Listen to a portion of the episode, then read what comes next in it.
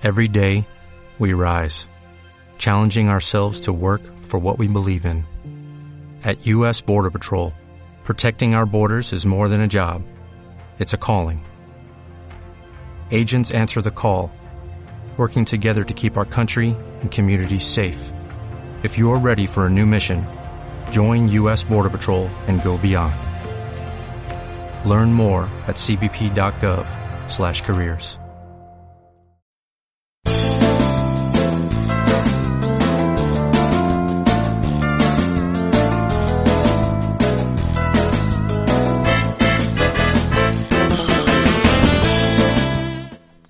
Saludos y bienvenidos a una nueva entrega de 10 minutitos del programa del bidimensional.com. En primer lugar, saludo de parte de quien nos habla, Juan Pablo Cózar.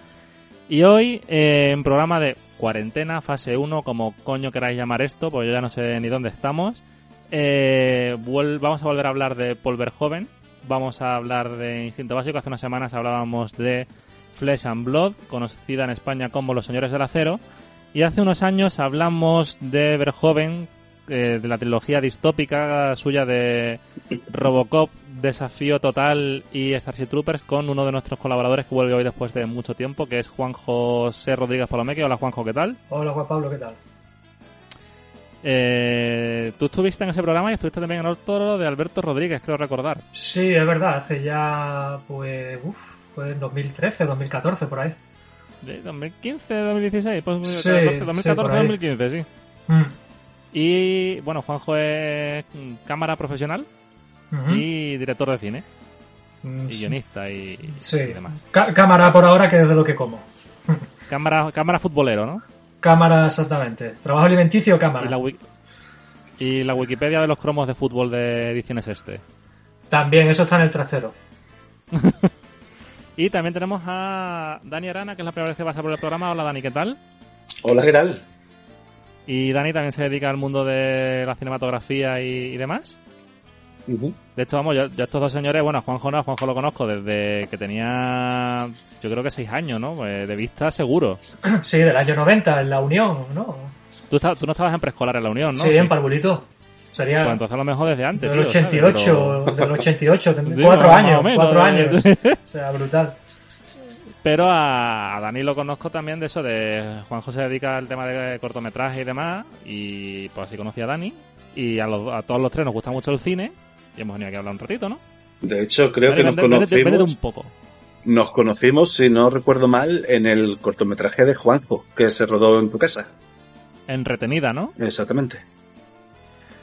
Mm. Sí, que tuviste que colocar, Dani estaba ahí de director de arte y como tú estabas de producción, que era tu casa, pues pusiste ahí a poner las cajas un poco a, a decorarse. Mm. Mm. La producción es divertida. Eh, pero bueno, vamos a hablar, o sea, eh, aparte de es- todo esto para poneros en situación, somos bastante cinéfilos y hemos dicho, ¿qué, ¿qué podemos hacer? Y digo yo, bueno, pues em, llevamos de hecho desde que empezó la cuarentena pensando en plan qué se puede hacer, qué podemos, de qué podíamos grabar los tres.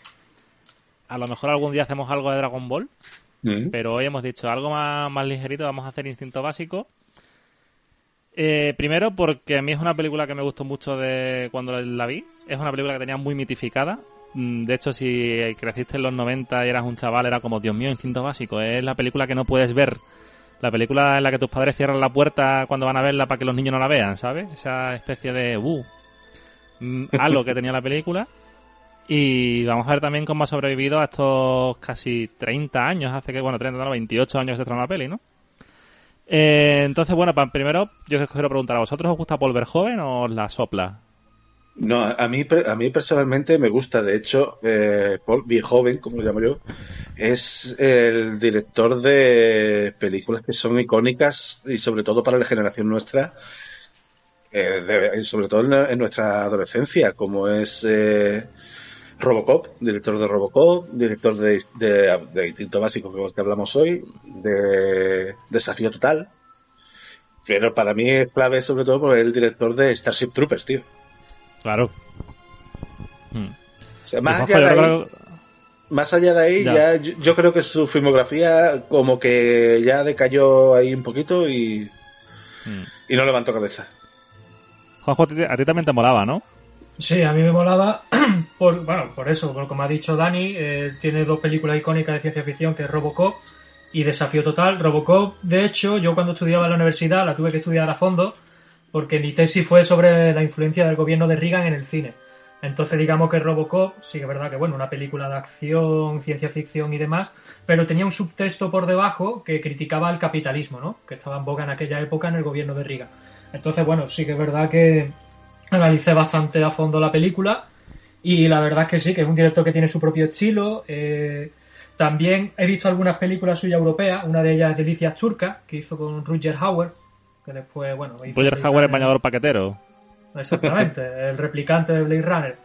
Y, y, sobre todo por su forma de, no sé, de, de mostrar la violencia, que sí que es verdad que hoy día, bueno, cualquier producción que te encuentres, ya sea en serie o en película, en, como dice un crítico de fotogramas en sus palacios, el gore ya está, está en la sopa, hasta en la película más eso te ves algo sangriento gore y Paul Verhoeven un poco eh, dentro de una del, del, mainstream de Hollywood pues plasmó esa violencia, ¿no? Por ejemplo en Robocop eh, el asesinato de, del policía protagonista, ¿no? Que se regodean en su tortura, cómo lo mutilan y demás. Y también hay otra escena, ¿no? De el robot, digamos, que compite con Robocop en la empresa esta de policía que mata a uno de los directivos, la que hay mucha sangre. Y, y bueno, y Instinto Básico, claro, que la película que tocamos ahora tiene también sus escenas que son bastante. Vamos, lo que, está, lo que se estaba acostumbrado a ver al cine de, Hollywood, ¿no? De alto presupuesto, ¿no? Su es, mm. escena bastante. Un director, es un director así como muy, muy carnal, ¿no? Muy de vísceras, de.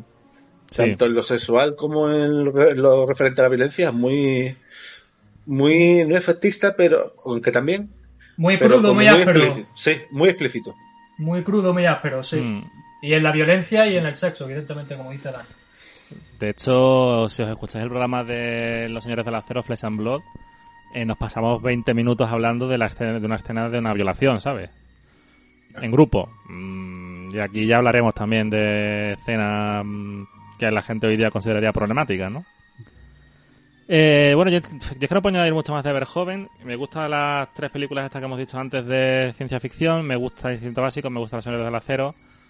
No he visto antes de anteriores a, la, a, las de los 80, no he visto ninguna. O sea, no he visto ninguna de su etapa holandesa antigua. Sí me gustó mucho El Libro Negro, que es una peli con Caris Van Houten del 2006, creo, sobre espionaje entre holandeses y nazis. Ya sabemos la historia del colaboracionismo que hubo allí en... Fue la, película posterior a Starship Trooper, creo. Creo que después de Starship Trooper se volvió a Holanda, hizo esa y no mm. sé si estuvo en los Oscars a Mejor Película de habla inglesa, creo, no estoy seguro. No te lo sé de memoria, pero bueno, yo creo que fue una película que le sirvió bastante para... para reconciliarse con el cine europeo y decir, bueno, ya tenía mi, ya tenía mi aventura americana Sí, que decía que hablaba Juanjo de la película, yo decía que, no sabía si estaba nominada.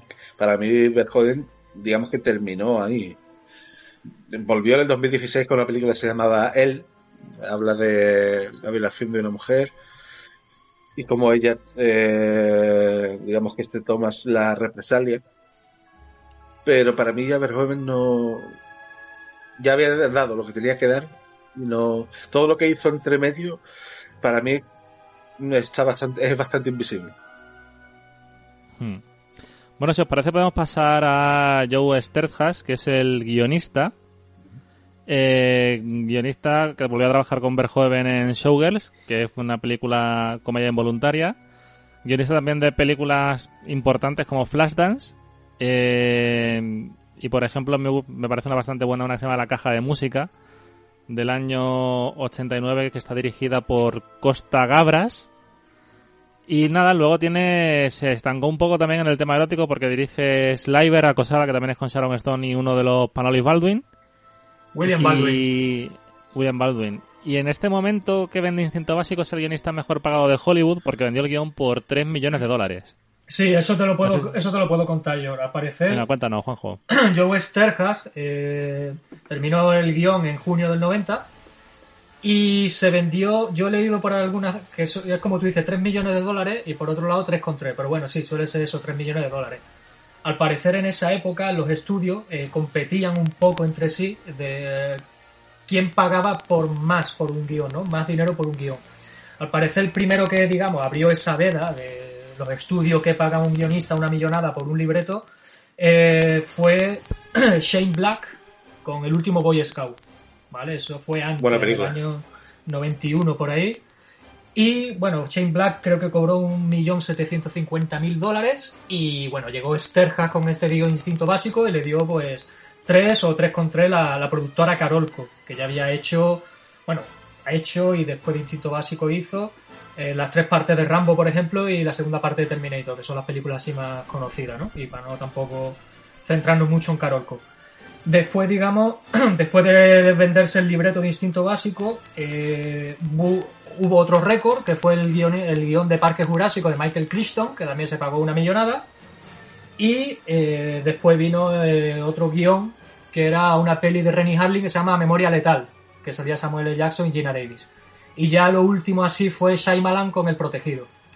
Pero digamos que, aparte de Shane Black, que fue el primero que recibió una millonada por un libreto, Sterja lo superó y, eso, se llevó 3,3 millones de, de dólares. Y bueno, le llegó a las manos a Verhoeven. Verhoeven dice que ya conocía el guion por esa fama que, que se ganó el guion por la millonada por la que se pagó.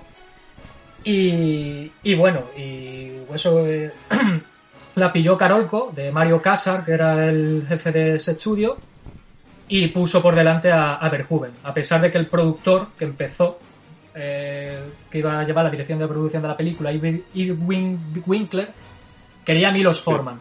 El productor de Irving Winkler, el productor de Rocky, si no De. Rocky, exactamente, el productor de Rocky. Entonces, digamos, él, te- él iba a llevar la producción de esa película, pero con desavenencias que tuvo con Verhoeven, al final, pues, eh, se salió del proyecto y Mario Casar, Mario Casar, perdón, puso a... Que no Mario Casas. no Mario Casar, Mario Casar, vamos a decir Mario Casar, Sí, puso a de Verhoeven. futbolista, tiene nombre de futbolista eslovaco. Exactamente, del Racing de Santander. Y, y Mario Casar puso a Verhoeven al frente del proyecto. Eh, yo creo que tampoco se puede hablar mucho de, de Sterjas. Bueno, o sea, creo que... Sterjas, eh, si quieres te comento de Sterjas si no lo saltamos. Venga, coméntame por encima un poco, Juanjo, ilustra. Sterjas, nada, Sterjas pues de origen húngaro, afincado muchos años en Estados Unidos, concretamente en San Francisco, que es donde se desarrolla toda la película. Él fue reportero del Rolling Stone y de un periódico de Cleveland. Y su primer guion fue uno que se llamaba Fist, que lo protagonizó Sylvester Stallone, antes de, eh, fue después de Rocky antes de Rambo. Es decir, cuando Stallone hacía drama, supuestamente hacía drama. Y como tú dices, pues bueno, pues Flashdance, Al filo de la sospecha también, que era una peli con Jeff Bridges y, y demás. Pero claro, su, su película, o sea, con el que se verdaderamente dio el pelotazo fue con, con Instinto Básico. Con la que dio el pelotazo y yo creo que fue con la única con la que dio un pelotazo realmente. Porque, como estaba comentando antes, eh, ha sido de todas las películas más conocidas que tiene, que son las que hemos nombrado aquí, están todas nominadas a los Razzie, a peor guion. todas. Bueno, menos Instinto Básico. O sea, Flashdance estuvo nominada al Razzie al, al peor guion. Después tiene una película que se llama Corazones de Fuego, protagonizada por Bob Dylan, y también estuvo en los Razzies, si no recuerdo mal. Después, en el 95, eh, escribió la película no Jade o Jade, depende de cómo lo quiera pronunciar. Jade, sí.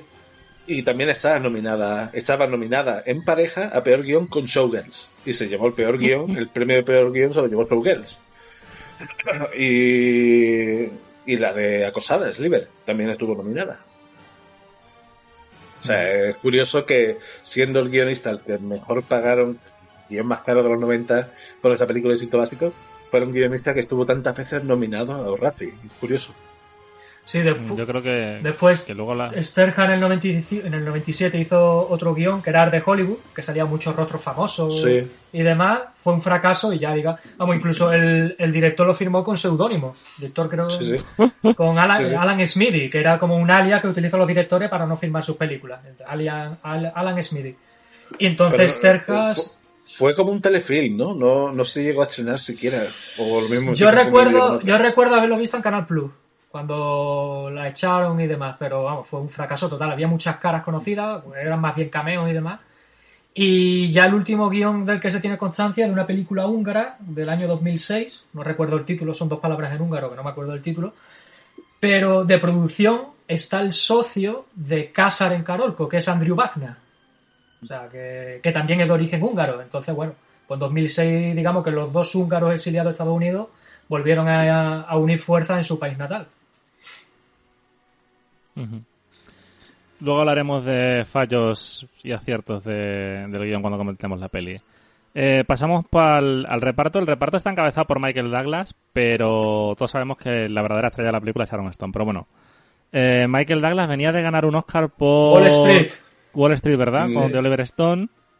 Venía de petarlo bastante en los 80 también con Tras el Corazón Verde y... Black Rain. serie- Claro, o sea, tenía una carrera bastante establecida. Y... De hecho, en Instinto Básico cobró por encima de su caché, cobró 15 millones de dólares. Es decir, muy por encima de su caché en, su, en esa época. Y bueno, Desde el 90 son 15 millones. sí, claro, 15 millones de la época. Igual que los 3 millones del guion, es decir, son 3 millones de la época. Que aún así, bueno, a día de hoy sigue Mm. siendo una pasta, pero en el año 92 más pasta todavía. Y bueno, y Michael Douglas, pues, eh, también tengo entendido que perdió 15 kilos, porque como sabía que tenía que lucir cuerpo y demás, eso sí, en su, en su contrato había una cláusula de que no podía mostrar el pene. ¿Se ve? Y bueno, lo que creo que se ve solamente un desnudo trasero, cuando él va al baño de echar, después de echar el polvo del siglo, ¿no? Con Sharon Stone, como dicen en la peli. Y No, se, se le llega a ver, ¿eh? No, No. en primer término en detalle, pero se le llega a ver. No recuerdo yo, yo recuerdo del trasero, que iba al baño y después se encuentra con la amante lesbiana de, de Sharon Stone. De, sí, de hecho, es una de las últimas escenas de cama que tiene con Sharon Stone. Y el plano es de perfil, es un plano general de perfil, y él está sobre ella. Y es al quitar esos pantalones, al moverse, se le ve. Y se le ve que, evidentemente, tiene el paraguas abierto. O sea, no, no, no lleva ni calcetín, no lleva nada. Sea, Hombre, que- yo, había, yo había leído que por el tema del, del SIDA y tal, llevaban calcetín y tal para no rozarse. Ahí pues tienes la película, lo puedes ver. No sé si él llevaría algún tipo de calcetín tipo condón o algo, pero... Vamos, que se ve claro, ¿eh? Fíjate lo que te digo y se ve claro. En el Blu-ray se ve, se, ve, se le ve el pixel. Hostia, ahora que dices Blu-ray, es súper curioso porque eh, antes de ver la película, de revisionarla para lanzarla y tal, eh, busqué en IMDB y en IMDB no aparece el tráiler de la película en sí, aparece el tráiler de la reedición en DVD. O sea, y de lo que te habla es de la nueva versión del making of al que han titulado eh, Veneno Rubio. Sí. Y es curioso porque tiene dos montajes, montaje de televisión y montaje de cine comentado por Verhoeven. Y luego tiene como regalo, por así decirlo, un picayelos. ¿No? Sí, súper curioso, tío. Me, me- me llamó mucha la atención. Fui a ver el tráiler y me encontré el tráiler de la venta del DVD, no de la película en sí. Sí, yo tengo, el Curioso, yo tengo la edición especial del DVD y es verdad, cuando yo lo vi me puse a ver los extras y se ve en, un- en una de las pestañas del DVD la versión que pasaron a televisión y no solamente quitaron algunas escenas, sino algunos diálogos. Doblaron algunos Sí, diálogos, utilizaban un lenguaje muy fuerte o muy cargante, no sé qué, y lo sustituían por otras palabras, aunque con el mismo sentido o significado. Entonces sí que es verdad que es una película. De hecho, ahora yendo por eso, eh, Verhoeven tenía un contrato con Carolco de entregar una película que, que fuera, pues bueno, er- eh, que tuviera R. R, exactamente, restricte, con menores acompañados de un adulto o, me- o de 17 años. Y bueno, y al parecer con algunas escenas de violencia de sexo, pues mm, se le fue un poquito la mano y tuvieron que recortar escenas para, para no poner la otra calificación que en distribución sería mucho más difícil eh, poder mover la película. Mm. De hecho, es la primera, sido el primer taquillazo clasificado R o NC17, no sé muy bien a la que aspiraban, o sea, Sí, era el NC17. primer intento de, de demostrar que podía haber un cine para mayores que no fuera pornográfico, ¿sabes? Así como... Sí, querían andar ahí al límite, querían ir al límite. Vamos, de hecho, una de las razones por las que Verhoeven acepta el proyecto es para decir, eh, para enseñar en Hollywood, en plan, en, en Europa llevamos haciendo esto 20 años, ¿sabes? De... Eso es lo que te decía antes, es decir, que en Europa había hecho un cine mucho más visceral, más crudo, más áspero en cuanto a imágenes, situaciones y tal, y todo eso lo transportó no solamente a Estados Unidos, sino al cine comercial de Hollywood. a- a- aquí se explaya. Aquí en esta película dice, es un poco como, da la sensación un poco de, de decir, mira, voy a enseñar lo que, lo que viene de Europa. Como dice Juanjo, lo que, lo que estamos acostumbrados a hacer allí, lo que allí no es nada nuevo, y os vais a, os vais a cagar. Y ves la película, realmente la película es, está bastante cargada en ese aspecto. Dices tú, hostia, se está explayando, pero y se está quedando a gusto. Sí, de, de hecho, Verhoeven, cuando tuvo el libreto de, de Sterhas, decía que Sterhas, de- por ejemplo, en las escenas de sexo, eh, lo, ponía todo como muy elíptico. Es decir, como que la cabeza del prota se pierde entre las piernas de ella, pero ya está. Eh, entonces tú intuyes, ¿no? Que, eso está pasando fuera de cámara. Y entonces él dijo que quería ser más espe- específico, más explícito. Es decir, que si el prota mete la cabeza entre las piernas de, de la, de la sospechosa, pues que se viera, no que se intuyera. Entonces él eh, se cargó toda la elipsis que había en el guion y fue pues mucho más explícito y específico en ese tipo de escenas. Su, su- sutileza poca, ¿no? Exactamente, eso sí. es. Eh, bueno, de Michael Douglas no sé si queréis añadir algo más. Película reciente tampoco tiene demasiado. Bueno, no sé, bueno, es, De Michael. Douglas eh, es aparece... Han Pym en Marvel y... Lo que yo no que recuerdo, después- no recuerdo de Michael Douglas si en aquella época ya estaba él eh, sufriendo los problemas de adicción al sexo. Yo juraría que sí. O sea, además Sí. yo tengo la, la teoría de que todos estos papeles lo cogía para guarrear. Exactamente. O sea, no, no tengo pruebas, pero tampoco dudas, Iba, ¿sabes? iba por ahí, iba por ahí. Y... Sí, después Porque hizo ten en cuenta que venía de hacer Atracción Fatal y luego Sí. hizo Acoso, Acoso. con Demi Moore. O sea, me fue encadenando ahí película subidita con película subidita. Sí. Sí. Hasta que yo creo que hasta que conoce a Catherine Zeta-Jones no empieza a rehabilitarse. Mm. Sí, lo vamos. Eh, mm. Eh, bueno, pasamos si os parece Bueno, a... y ya para terminar un poco, al parecer antes que Michael Douglas se consideró a Mel Gibson, a Kevin Costner, a Richard Gere, pero bueno, al final ya estaba claro desde el principio que iba a ser eh, Michael Sí, Douglas. además le pega. O sea, no te puedes imaginar otro golfo de los 90.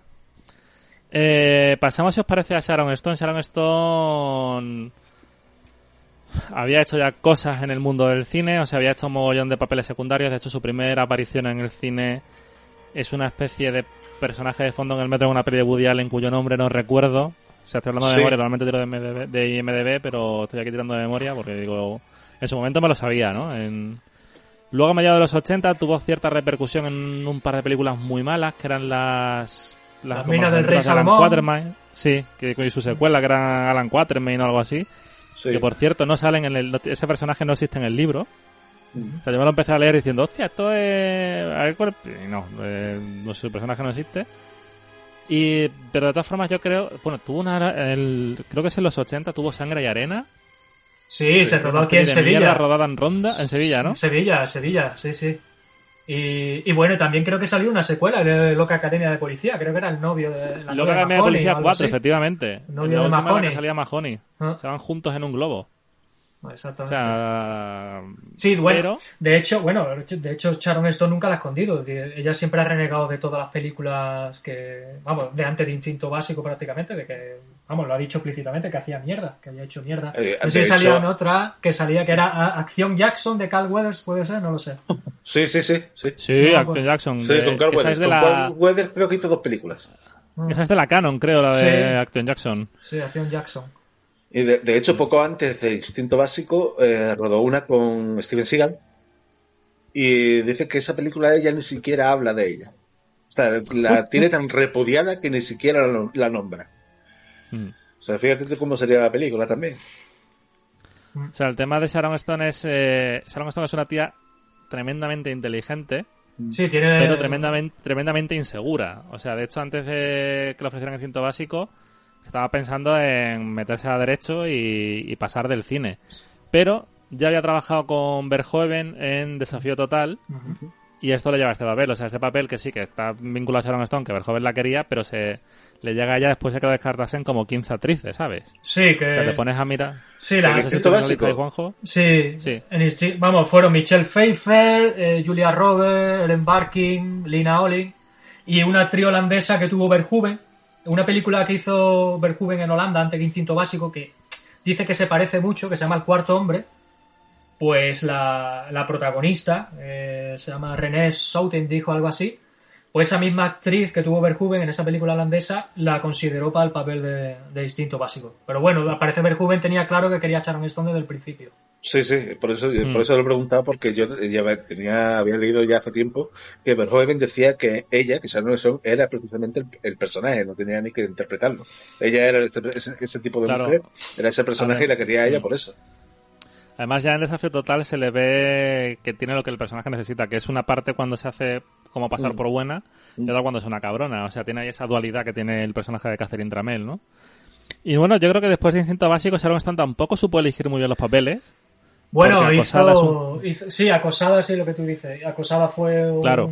pufo, digamos. fracaso. Eh, Intentaron repetir la fórmula eh, de, de un- una película de intriga erótica, pero fue fallida. De hecho, el final Hmm. es jodido. vamos, que Recuerdo que era Sharon Stone con un mando de distancia apuntando a cámara y decía aprende a vivir. Bueno, no sé. Era un poco. Era, sí, era un poco de aquella manera. Y... De hecho, en, en, en- en esa película, en Acosada, eh, ella se, ne- se negaba a salir desnuda. Y le decía a la productora que ya había firmado un contrato, y, eh, pero que como, como el Baldwin eh, no quería salir desnudo tampoco, él tenía una cláusula especial en su contrato que en la que decía que no se iba a desnudar. Y ella decía que si no se desnudaba, ella tampoco. Le dijeron que eh, él tenía la cláusula, pero ella no. Y fue un productor que era Robert Evans, y le dijo que le dijo una frase, y la tengo por aquí apuntada, la voy a buscar. Que decía, ningún actor ha llegado a ser una estrella desnudándose y ninguna actriz ha llegado a ser una estrella sin hacerlo. Esto manda, manda cojones. la- Sí, sí. Tiene telita la cosa. Y tiene eh, anécdotas así, he leído de Sharon Stone, unas, unas cuantas, la verdad. Eh, Hmm. desde Bueno, por ejemplo, como... Sí, por sí. ejemplo de- después de Acosada hizo Casino de Scorsese con Que Robert De estuvo Niro y eso. ganadora del Globo de Oro de ese año y nominada al Oscar. Sí. Hizo Rápida y Mortal, que a mí es una película que me parece bastante Sí, entretenida. de hecho ella fue la que descubrió a Russell Crowe. Ella fue la que recomendó a Russell Crowe en esa película y bueno, después Russell Crowe siguió su camino y hasta que la Aviator y para arriba. ¿eh? O sea, Rápida y Mortal, que es como dice por ahí una Cristina, eh, un, un Street Fighter con vaqueros. Tal cual, o sea, es un, sí, es un torneo de Sí. pistoleros. Eh, Tenía buenos actores, Jim Hackman, bueno, DiCaprio de jovencito. Mm. Era el director San Raimi, de hecho, el de Posesión Infernal. Mm. Mira, otra cosa que encontré que tenía apuntada del rodaje de Acosada, que decía que cuando tenía las escenas así más subidas de tonos con el Baldwin, después de cada escena dice que el Baldwin se ponía con los técnicos del rodaje y se ponía a, poner puntuación. Decía, los labios muy finos, el aliento no está mal, tal cual. Dice que una de las veces ella lo escuchó y cuando retomaron la escena le pegó un bocado en la lengua que se se la arranca. Y que dices, hostia, vaya tela, cómo tenía que ser la cosa O ahí. sea, p- me parece... Me parece bien porque es que además ese Baldwin tiene pinta de ser súper subnormal. Sí, sí, ya O sea, la mayoría de ellos parece serlo. Ese en concreto que era el guaperilla, pues imagínate. Sí, también tuvo su revolcón con Cindy Crawford en Caza Legal, o sea que... Y bueno, yo creo que después de, de esa etapa se viene un poco abajo su carrera. O sea, después de Casino realmente tampoco sabe elegir muy bien papeles. Catwoman, por ejemplo. Sí, Catwoman, o sea, en tiene un momento ahí con Esfera que no termina de, tri- de triunfar, condenada, tampoco bueno, funciona muy otra, bien, diabólica. otra que se llamaba La Musa, puede ser. La Musa creo que estuvo nominada al Globo de Oro o algo así, creo que fue. Una película que se llamaba. La Musa, creo que era. Pero Sí, realmente... del 99. Del 99, exactamente. Pero realmente poco más. Así... Vamos, ya te digo. A ver, es que tam- tampoco creo que le... O sea, teniendo la vida resuelta y, y demás... mm, Claro, se casó con un millonario también, un tío... Bueno, Sí, que además era un periodista de, de Sí, Chicago, Phil sí, Brooks sí. se llamaba. Bronstein, ¿no? O Bronstein o... Creo que, que era, creo que era, no, sí, puede ser Bronstein, porque Phil Brooks es CM Punk, el de la WWE, y me he liado con gente de Sí, Chicago. Phil Bronstein creo que era. ¿no? Bueno, eh, mío Sterjas, este. Eh, escribió un libro que se llama American Rhapsody y en el mismo libro habla de habla de Sharon Stone y dice que, por ejemplo, cuenta que Verhoeven eh, se- no quiso darle el papel de Crystal Connors en Showgirls, que no recuerdo quién es Crystal Connors, supongo que será la protagonista. Ah, Es no, la perdón, mala. eh, eh, sí, la mala. Eh, Gina porque decía, sí, Ginny Mm. Gerson, porque decía que no era buena actriz. Y en realidad lo que eh, decía Sterjas que en realidad estaba resentido porque Stone no quería ver, no, no se quería, no quiso acostarse con él. Luego, eh, el mismo Sterjas contaba que él sí se había acostado con Sharon Stone y que decía que la frase esta típica de la película, que es el polvo del siglo, él se vanagloriaba diciendo que no, que no era el polvo del siglo ni de coña.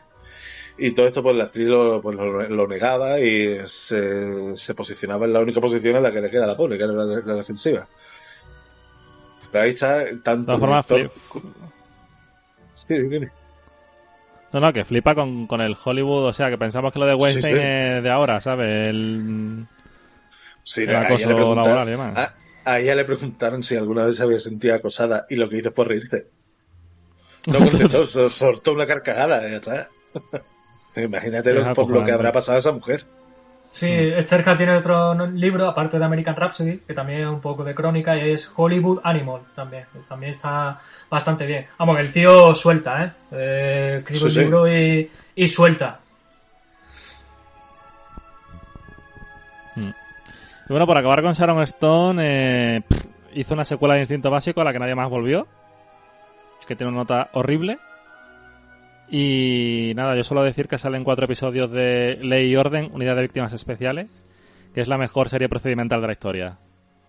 Sí, Mariesca Hargitay, que lleva un montón de años, Mariesca Hargitay. Me, flip, me flipa, la, o sea, la he descubierto hace un año y, y tal, y me la, si la pillo en A3 series, me la, me la enchufo ahí toda la tarde, tío. O ti- tiene capítulos muy buenos, ¿eh? Hay uno, me acuerdo Sí, yo, sí, no, de, no, o sea. de una niña que entierran viva y, tío, y te, Mm. y te intriga un montón buscando a esa niña y tal, y tiene Y capítulos muy, tiene, muy buenos. Tiene varios episodios dirigidos por Campanella, o sea, es un, Sí. es un seriote, o sea... Eh, que- encima aquí siempre muchas veces de coña los de ley y orden víctimas especiales, pero a mí me, me flipa. Yo no lo he Eh, dicho todavía. ¿Es fórmula CSI o, o va por encima? Mm, No, a ver, el tema Y si rápidamente quieres de los lo que quiero decir con fórmula CSI. A ver, el tema es siempre... No, yo creo que no, tío, o sea, porque es como un caso y juicios, pero son casos de víctimas especiales que son violaciones, abuso a menores... eh, y todo este tipo así, ¿sabes? Como de crímenes delicados. Vale. Entonces tiene una parte por luego que es la de la de juicio, o sea, es como la ley y orden clásica, pero todos los casos son turbios. Y luego no tiene una gran trama, o sea, los personajes tienen su tramita que va evolucionando durante los años, pero no es importante. O sea, si tú eres, sigues la serie, tienes el re- eh, la recompensa de veo qué ha pasado con el personaje de Mariska Hargitay, pero si te ves un episodio suelto de la 1 y otro de la 17, te enteras igual, ¿sabes? No necesitas invertir en ella. Estupendo. Eh, vale, vamos a pasar a otro actor si os parece. Eh, ¿Quién más podemos contar? O sea, yo destacaría que es el primer papel de, en cine de Jane Triplehorn. Sí, Esta Jean- señora ha trabajado mogollón en cine. Y ahora está en una serie en Sí. HBO que se llama Mrs. America, que me gusta mucho la chica esta. ¿Quién más tenemos por ahí, tío? O sea, está la que hace de novia de Sharon Stone. Bueno, eh, Jean Triplehorn, sí. Sí, bueno, le- Triplehorn tenía 28 años, eh, lo cogió el director de casting que era Howard Fewer. La vio en una obra de teatro en la que ella se desnudaba y viendo el tono distinto básico, sobre todo en la escena que tiene con Michael Douglas, ¿no? De sexo que, que algunos dicen que es una violación, pues la cogieron a ella, a Jean Triplehorn, que después, bueno, hizo Waterwall y, y otra peli que ahora mismo no recuerdo así conocida. Pero vamos, ella fue, no sé si en ese momento era, pero fue novia de Ben Stiller, o sea que imagínate. Joder. Es, eh, tiene poco que envidiar en la película realmente, así generalizando un poco, tiene poco que envidiar a Sharon Stone en la película realmente, en cuanto a talento. No, no, la, tía- la tía trabaja muy bien. O sea, además, para ser la primera peli que hace, Sí. Mm, lo clava. Y luego, o sea, es verdad que no ha tenido ningún peliculón, pero entre tele y papeles secundarios y tal, se ha mantenido guay. Sí, sí. ¿Qué más gente Bueno, podemos Le-? Leilani Sarel, que tú dices que es la amante lesbiana del personaje de Sharon Stone. Era la eh, mujer de Miguel Ferrer en su momento. eh, exactamente, con Miguel Ferrer que ya había trabajado con Verhoeven en Robocop, que era Sí. el Yuppie del otro proyecto con- que, que competía con el de Robocop, claro. Mm. Y luego hay un montón de actores que han hecho. y bueno, Miguel Ferrer bien. es primo de George Clooney en la vida real también. Sí, por bueno, era, el árbol era, genealógico. por- por cierto. Bueno, Era, era. Era, se Por eso se separó. Sí, bueno, Sí. está el actor este, no me acuerdo del nombre, que sale en Parque Jurásico. ¿Cuál? Que era el que mata el ah, bueno, White Knight. con el escupitajo. Sí, el Era hacia actor este de- gordito. Gordito, hacía de White- ayudante White del Knight. fiscal del distrito, que es muy... ¿Quién? White Knight, que además es el actor que hace de Newman en Seinfeld. Ajá, y que llega a Parque Jurásico mm, por esta película, que lo vio Spielberg y dijo: "Ne- Necesito a este tío para que haga de Dennis Nedry. Sí. Que es curioso porque su personaje se llama Corelli, que es el ayudante del fiscal del distrito, Y en otro guion de Sterja, que es el de Jay, que se ha comentado antes, el, el personaje de David Caruso es ayudante fiscal del distrito y también se llama Corelli. O sea que. que aquí hay un poco de. de- vamos, Pues que- puede ser incluso que sea el mismo personaje, aunque no sea interpretado por la misma persona. Mm. No, el nombre de pila, no, el no- bueno, el nombre de pila cambia. Creo que en Instinto Básico es John Corelli y el de David Caruso creo que es David Corelli, pero bueno, Mm. sí, mantuvo el apellido. O sea, un personaje con el mismo rol en diferentes películas que mantiene el apellido. Básicamente, esa es la, la bueno, pequeña eso pasa- curiosidad. Bueno, aunque aquí no está basado en una novela, pero realmente eso pasa, al sí estar basado en una novela, pasa algo parecido en- entre Jackie Brown de, de Tarantino y, y Out of Sight de Soderbergh. Que el personaje de Michael Keaton, que interpreta a un agente del FBI, aparece en las dos películas haciendo el mismo personaje.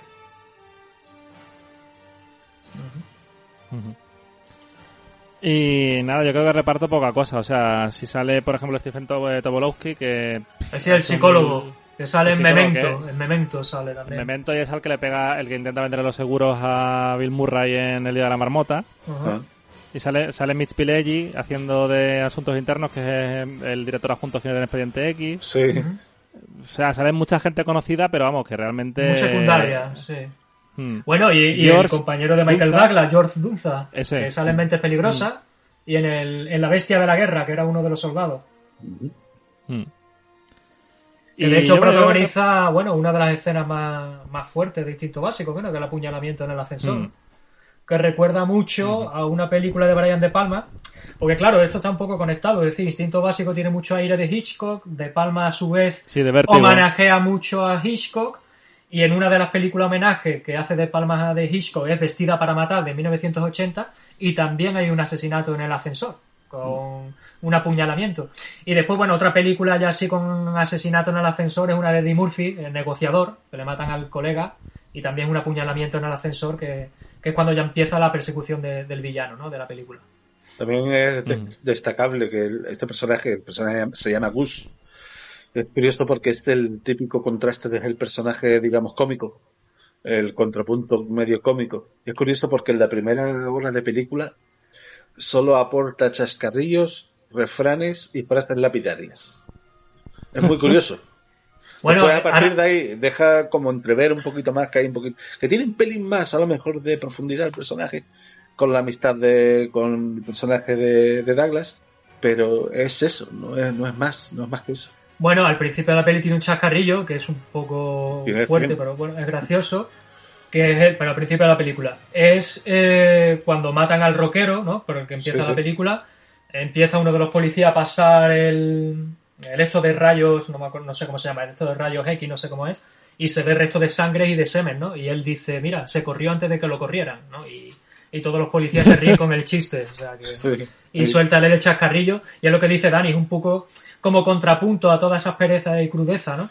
Me estoy pero no, por ejemplo. o sea, no, no es una cosa que digas tú vale que de vez en cuando es que en cada dos frases dos líneas de diálogo te suelta o un refrán o un chascarrillo es además lo estaba viendo me estaba fijando y digo hostia digo es un no parar De hecho, él suelta uno, no me acuerdo muy bien cómo es la frase, de casarte, tener enanos y no sé qué. Sí. Y, y en la cena final lo vuelve a repetir Michael Douglas, la última cena final que se acuesta con Sharon Stone, ya está lo muerto. repiten varias veces Y lo repiten dos o tres veces. Y creo que es la primera vez que se dice esa frase es cuando Michael Douglas encuentra a Gus en, en un bar vestido de vaquero y el tío tiene una cogorza tremenda y le cuenta eso un poco su filosofía de vida, ¿no? Casarte, tener enanos y no sé qué. No recuerdo muy bien cómo es la frase, pero bueno. Ah, me pues una frase que recurre. Eh, follar como leones tener enanos y ser felices para siempre Algo de eso, exactamente. Y después Michael Douglas, en esa escena última de Sharon Stone, dice, bueno, podemos obviar los enanos. Sí. De hecho, se lo vende como diciendo esto es lo que el final que quiero para nosotros dos. Y ella le dice que no le gustan los enanos. Y al final de la película él le dice, vale, pues obviamos a los enanos si quiere. Mm. Eh, bueno, vamos a repasar brevemente la película. Creo que Dani tiene un resumen súper rápido. Sí. a ver, eh, mi resumen, antes de analizarla así, pero como que dice, es. El re- el resumen muy rápido es que me ha parecido, después de haberla visto, después de verla hace 20 o 25 años, un mierdón. ¿Vale? A partir de ahí ya, pues ya empezamos a hablar de ella y, y entramos en detalle. Eh, Vale, bueno, por ejemplo. Bueno, por ejemplo, sí, el tema de guion, yo creo que sobre todo en la, en la segunda parte de la película, ¿no? Ahí ya intenta entremezclar tanto los personajes que ya se han desarrollado y eso, que a veces puede ser un poco tramposo efectista, ¿no? Para la parte final que, mm. es cuando quiere acusar a la, a la psicóloga, ¿no? A la actriz Jean mm. os, resumo brevemente la película, porque vamos, el que si estáis escuchando el programa la habréis visto, pues si no es un spoiler con patas, así que tampoco pasa nada. Si no, tampoco os preocupéis porque ya se encargaron de spoilear los movimientos de derechos homosexuales en San Francisco, repartiendo panfletos de Catherine Didit, ¿no? Lo hizo Catherine Tramel. Eh, la película básicamente empieza con el asesinato de un del dueño de un local así como de, de fiestuquis y se ve una escena muy explícita con cristal en el techo, que es lo más guarro que existe y lo más peligroso, porque si habéis visto la novia de Chucky, tener un espejo en el techo es muy peligroso y con una... Están follando dos señores, están practicando un coito y la chica saca un picahielos y le hace un viva piñata. O sea, se lo clava por todos lados. De hecho, el actor que estaba la escena tenía que haberle pinchado solo en las bolsas de sangre. Eh, alguno lo traspasó Sharon Stone con el punzón y le desgarró algún músculo al, al actor, ¿no? Bueno, ¿te, puedo hacer un inciso? ¿Te puedo hacer un inciso ahí? Sí. Eh, al parecer sí, se utilizó al actor, que era Bill Cable, creo que se llamaba, pero también eh, Paul Verhoeven tenía un técnico de efectos especiales, se llama Rob Bottin, que ya había hecho el traje de Robocop. Entonces mm. Rob Bottin trabajaba mucho con eh, maniquíes, con animatronic. En Desafío Total, por ejemplo, cuando Schwarzenegger eh, creo que llega a Marte, ¿no? Y está la presión del aire muy fuerte, que se ve así como deformado Schwarzenegger, eso es un animatronic, que ya, bueno, ya con el CGI Hostia, yo creía que era se perdió. de verdad. Y bueno, pues entonces en la escena del apuñalamiento, eh, en la escena del apuñalamiento, pues se utilizó también un animatronic. Hubo parte que se utilizó el acto de verdad y otro que se utilizó, pues, pues eso, el animatronic para. Hay uno de los apuñalamientos es muy explícito, se lo hace en la cara y le atraviesa la nariz. Sí, exactamente. Y, y bueno, y Sharon Stone decía de esa escena que fue súper dura, porque claro, eh, dice que ella tenía ansiedad, tanta sangre falsa, el otro ahí haciéndose el muerto y al parecer cuenta que tenía una amiga suya que se llama Minnie Craven, que también es actriz, y estaba a su lado en la cama dándole ánimo escondida en el, en el tiro de cámara, ¿no? Entonces, pues imagínate cómo, cómo era esa escena, ¿no? La de la, escena de, se corrió antes de que se, la, de que se corriera. Mm. Sí, que se, habla mucho de, de la parte erótica de instinto básico, pero súper violenta, ¿no? Pero vamos, eh, mm. por volver al resumen rápido, eh, el caso empieza así eh, y, sospechan de la novia del tipo, que es Catherine Tramel, una escritora que acaba de publicar un libro donde describe exactamente el método de asesinato. Y el detective Nick Curran empezará a investigarla para descubrir si es ella o no la, asesina. Eh, y la película es una película con un corte bastante clásico realmente, o sea, más allá de la violencia y el sexo, que es una peli de cine, casi de cine negro, de, clásica de toda la vida, de detective medio, o sea, policía con problemas de me ha dejado mi mujer, he matado a un testigo, a un testigo no mata a alguien en tal. Y, básicamente vamos a ver cómo el personaje de Sharon Stone va a manipular a todo el mundo para salirse con la suya como lleva haciendo toda su vida, ¿no? Todo esto no te enteras hasta el final y te van a estar jugando a, al que lo hizo como si fuera precisamente una serie procedimental en la que mm, te van a hacer pensar que la asesina es otra, eh, juegan con el personaje de Jane Horn también ahí con la duda, pero bueno, básicamente todo es una historia, va a ver cómo, cómo Catherine Drammer se sale con la suya y, y, poco más. Y ahora si queréis comentamos, comentadme vosotros sí, voy a hacer otro, la película. Voy a hacer otro inciso. Eh, cuando me refería al animatronic de Schwarzenegger, evidentemente no es él, Dani, porque me refiero que no es Schwarzenegger maquillado, no es Schwarzenegger maquillado, mamón, es el muñeco, es lo que me refiero. ¿Y, tú por qué te crees que lo he dicho? ya, porque eres un gili. Esto no lo cortes, Juan Pablo, mételo que se entere todo no, no, este que es un dentro. Muy bien, gracias. El dinero que me has pagado por hacer el programa, luego te lo devuelvo. gracias, Me parece perfecto, ¿no? Sí. Que no, eso, que, que no sé qué si le dais fallos, qué os gusta, qué no os gusta de la película, qué problemas le veis, o sea, porque. Mm, para mí. ¿Por qué Dani piensa que es un mierdón? A ver, básicamente lo que es eh, eh, lo que es la trama eh, no deja de ser una película de hablando feo y rápido, una, una película de policías y tetas de finales de los 80, ¿vale? Está enmarcada ya dentro del de los 90 ya con un poquito más de recursos, un poquito más de actores ya de, de nivel y demás Pero la trama. Pero el director de realmente- fotografía que luego dirigió Speed. Jan de Sí, Bont. sí, sí. Y también, también hizo la fotografía de la jungla de cristal.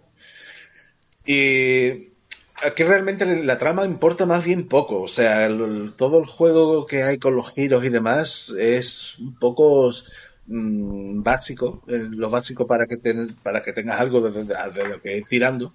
Pero aquí el reclamo de la película está claro cuál es. Y para mí es muy la película está muy vacía. O sea si vas saltando de escena de cama en escena de cama la película está muy vacía porque es toda una persecución una especie de juego del gato y el ratón que está bastante claro cómo va a acabar. Y también haciendo alusión a lo que ha dicho Juanjo antes es bastante tramposo. Un guion con muchos trucos. Y esto digamos que hay una cosa que para mí tiene eh, está muy claro y es que la película no avanza en el tiempo, o sea, no caduca. La película a los dos, tres años se estrena eh, Pulp Fiction, por ejemplo, que es un un bofetón al cine del momento, y la película Instinto Básico muere ahí, donde nace eh, Pulp Fiction, muere Instinto Básico y ese tipo de películas. O sea, la ves ahora, que es con lo que yo he hecho, la vi entre la noche de ayer y, y la tarde de hoy, y, y me ha costado bastante seguirla. Y es jodida, es jodida de ver por eso. Y tienes, son, es un guion muy intenso, unos, mm, unos diálogos muy, muy, muy prefabricados, con los personajes muy dibujados, o dibujados en exceso, que, un personaje dibujado no es malo, pero aquí hay como mucho, mucho persona, mucha marca, hay mucha costura aquí y, y hace que la película para mí no avance en el tiempo y cada vez que pasa más tiempo más en evidencia queda. Mm. Yo no sé qué piensas tú, Juanjo, de esto. Bueno, a nivel de guion y eso, pues sí, es lo que, te- lo que he dicho antes. Pues una vez que pasa el desarrollo que tiene establecida la trama, pues se producen ahí mucho efectismo, mucho, pues, muchos artefactos tramposos, ¿no? Para llegar a la conclusión final. Incluso, bueno, empieza a abrir también como pequeñas subtramitas que quedan ahí eh, encalladas, pero bueno, pero también sí me gustaría destacar de la película a nivel plástico, lo que os ha dicho antes con el director de fotografía de Jan de Bont, Vamos, y es la escena más, más famosa de la película, ¿no? La del interrogatorio. La escena De del la historia del cine. ¿Qué de- coño la película?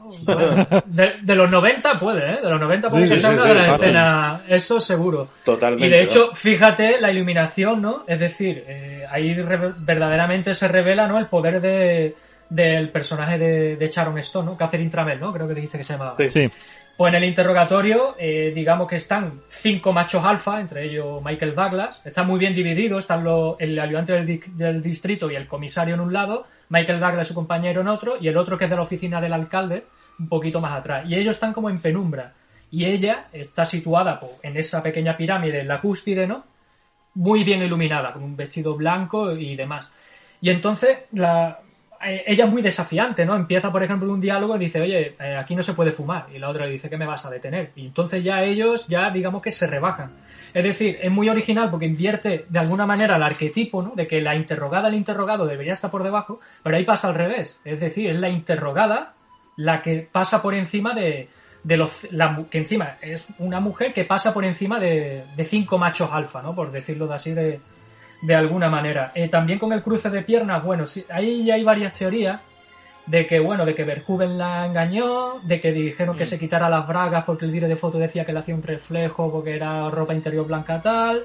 Verhoeven decía que Sharon Stone vino después al combo y aprobó la escena. O sea, hay un poco ahí de misticismo y de leyenda.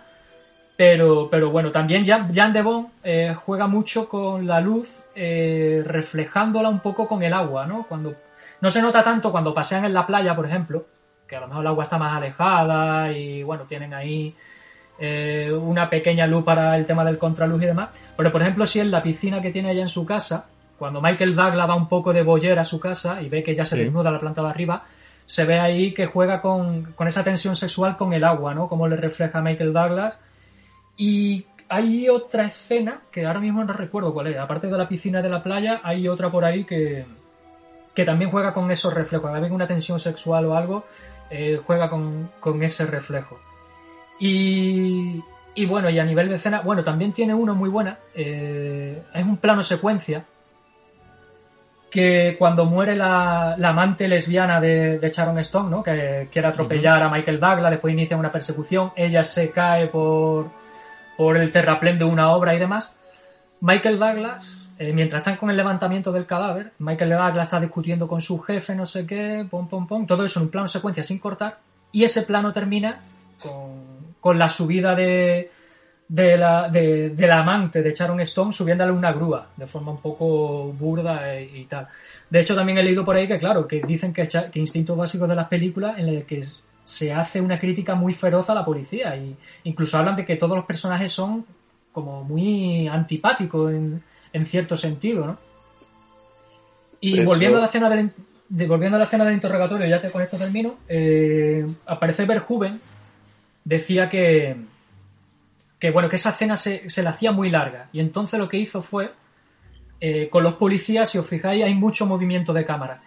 Sí. Incluso intentaba que diferentes planos entre los policías no fueran iguales, aunque fueran el mismo tiro, pero que no fueran iguales, fueran más abiertos, más cerrados, decidándole a esa parte un poco de dinamismo O sea, con la cámara. en cuanto son planos con posicionamiento. movimiento, o sea. Sí, tienen pequeños traveling hacia, hacia los policías y, y demás. Hay una cosa curiosa también en esa escena, en el guion, eh, en el guion de Sterka, el original, en la parte que viene en la que Sharon Stone cruza las piernas, lo hace, eso en guion, cuando Gus eh, le hace una pregunta. Entonces Gus le hace una pregunta, no recuerdo cuál era, y ella cruza las piernas. Pero Verhoeven cogió el guion y cambió eh, la parte del cruce de piernas. Y es cuando ella le pregunta a Michael Douglas si alguna vez ha follado con Coca. Y entonces, después de eso, antes de que el otro le responda, que incluso se queda petrificado, es cuando mete el cruce de piernas. Porque Mm. él lo veía como mucho más efectivo que como defensa a la, a la pregunta de Gus. Lo ve como más eh, para, para el otro, digamos, eh, te- tensionarlo sexualmente. Fíjate si se tensiona sexualmente el personaje de Michael Douglas, que llevaba tiempo sin follar con la psicóloga y después de su encuentro con Sharon Stone, cuando va al apartamento de ella, se, se la tira, ¿no? Que incluso hubo un poco de polémica porque parecía que, que era una violación. De hecho, al parecer, el sujetador de ella eh, decían que, bueno, también hay otra teoría ahí, que se partió de verdad, otros dicen que era un velcro, como para darle un poco más de, de fuerza, ¿no? A, O sea, a eso esa Yo. ¿Perdón? Dime, Juan Pablo. No, dale, dale, dale, Dani. Digo que, de hecho, a partir de esa escena, realmente, que se considera una violación. De hecho, la misma actriz lo dice, el mismo personaje. El mismo personaje lo comenta en la escena.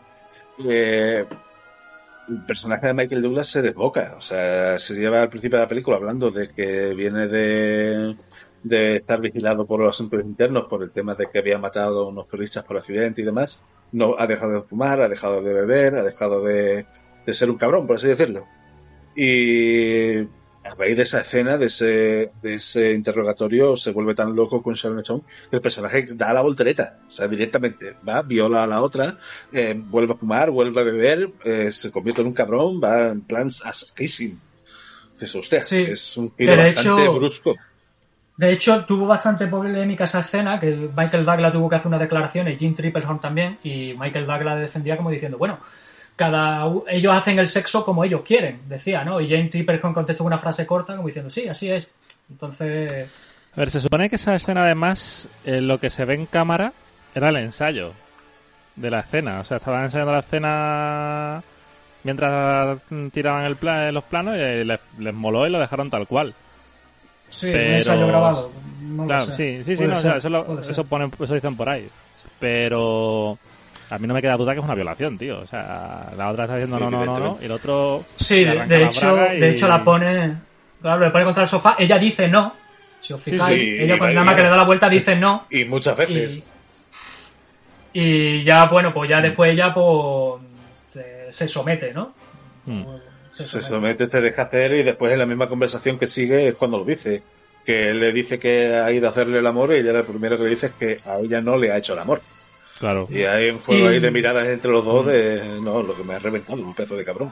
De, to- de Y, todas formas, y- y volviendo y volviendo a lo de los vicios que decía Dani antes, ¿no? De que ahora pues, Michael Douglas antes no. Bueno, lo único que veo es que no se droga. Pero de fumar y beber, que de hecho se pelea con el de asuntos internos en el bar, con unas copas y tal.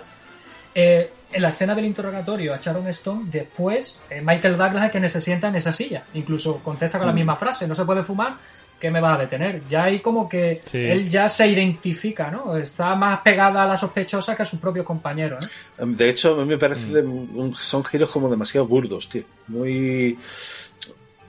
Muy. No sé, muy, muy marcados, demasiado marcados. Y, Mm. o sea, ya sabemos cómo es joven que no hay sutilidad en nada, pero es que va muy, muy, muy de golpe. Muy. Venga, eh, eh, ahora soy bueno, estoy intentando ser bueno y la buena de cambio. Ya soy mal otra vez, soy un cabrón y, y- y no tengo escrúpulos con nada ni Mm. con nadie. Aparte, ya De todas formas, que esta frase de qué vas a hacer, que la dicen los dos, qué vas a hacer de tenerme por fumar, me da, me, cada vez que la oía en la película me repateaba, decía, me cago en los muertos, tío, no digo, nadie le va a quitar, le va a arrancar cigarro de la mano, lo va a tirar al suelo, o qué coño. yo, yo creo que mm, por volver un poco a la escena del cruce de piernas del interrogatorio y, y el resto de la peli, eh, esa escena eh, no está en el guion. O sea, no está tal cual, me refiero a lo de cruce de piernas, ni lo de que se cambien pelotas, ni, ni demás, son todas cosas de Verjoven. Creo que todos los aspectos que tiene la peli son cosas de Verjoven, todos los fallos que tienen son culpa de Sterjas. Es posible. O sea...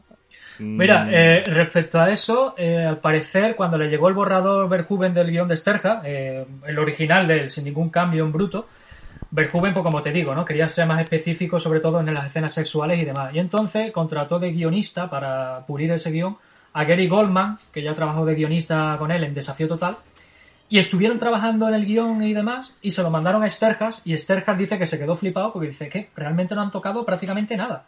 Y Verhoeven reconocía, según él, su fallo porque decía, yo leí el guion, tenía una idea, pero cuando empecé a desarrollarla con Gary Goldman me di cuenta de que estaba equivocado y lo que me molaba era esa primera versión. A sí, mí no, de- pero me refiero a lo que, so- sí, dime. lo que, es aña- lo que son añadidos suyos hacen que la película mejore, o sea, porque... mm, la sí, por es eso una te escena. digo. De- es de- como, por ejemplo, el cambio del cruce de piernas, ¿no? Por ejemplo, ese, Sí, sí. a mí sí me pareció... Es decir, estaba en el guion, pero lo único que hizo fue cambiarlo de sitio en... en- Por eso yo en insisto, trama. ya hablando en otros términos, no diciéndole que es un merdón, pero sí, en mi opinión, el guion no es muy bueno en cuanto a temas de diálogos, tra- entramado y demás. Sin embargo, la película sí me parece que está muy bien dirigida y muy bien editada. Mm. O sea, yo creo que es un ejemplo de que una película no es solamente el guion, ¿sabes? Es un Evidentemente. tema de, de- de un, todo un equipo de dirección, de director de fotografía, la banda sonora no hemos hablado de Jerry Goldsmith. Eh, Es una película que está muy bien hecha. A mí la fotografía me flipa, a mí el Sí, por montaje. ejemplo, la persecución, ¿no? En, en las montañas del coche. Claro, empieza hostia, con un plano, un plano general desde Pero el es, aire. es tensa porque son muy intensos ellos. O sea, es una persecución que en realidad, si te sales un poco y la miras desde fuera, es una escena un poco de diciendo, ¿qué, qué coño estoy viendo? O sea, es una colina llena de curvas con un montón de coches y, y van los dos a dos metros de separación adelantando coches uno detrás de otro. O sea, persecución realmente no hay. Lo que hay es siguiéndose, jugando, haciendo hablar entre coches. Es un poco una situación rara. Sí, no, pero como es lo que dices tú, como ya vienes con los personajes que sabes cómo son, Mm. te transmite un poco el, el estrés suyo de... A mí la persecución me, me- a mí me moló. Y no sé qué más. Bueno, Jerry. Goldsmith, Jerry Goldsmith pues, creo que estuvo nominado al Oscar por la banda sonora. Sí. De hecho, vamos, yo, te- yo tengo el compás, de hecho, por ahí, hubo una época en que me lo ponía mucho. Y sobre todo funciona muy bien en los planos que hablaba antes del interrogatorio, de que los planos de los policías, pues juega con el traveling, planos cortos, diferente angulación tal y cual, y los planos, pues digamos que están, vamos, están casados con esa música de Jerry Goldsmith, ¿no? Conforme Verhoeven mueve la cámara o posiciona tal y cual, hay un golpe de, de música. Y bueno, sí que es verdad que la banda sonora estuvo nominado al Oscar ese año Y el montaje. y, y en montaje. ¿no? Hmm. ¿Qué más podemos hablar? Bueno, eh, fallos que le veáis a la peli gordos. O sea, me refiero. A mí la peli me funciona porque me, entro en su juego, ¿no? O sea, incluso viendo la vida, la peli la habré visto tres o cuatro veces con una diferencia de cinco o seis años entre mm, revisionados, ¿no?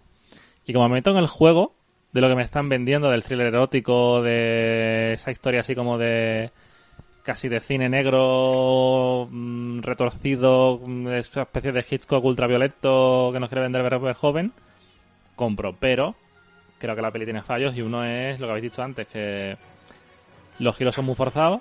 Y otro, no sé si lo hemos hablado en, en, en grabación o antes, el tema de que no se le haga a una peli que se desarrolla en el año que se desarrolla, no se haga una prueba de ADN.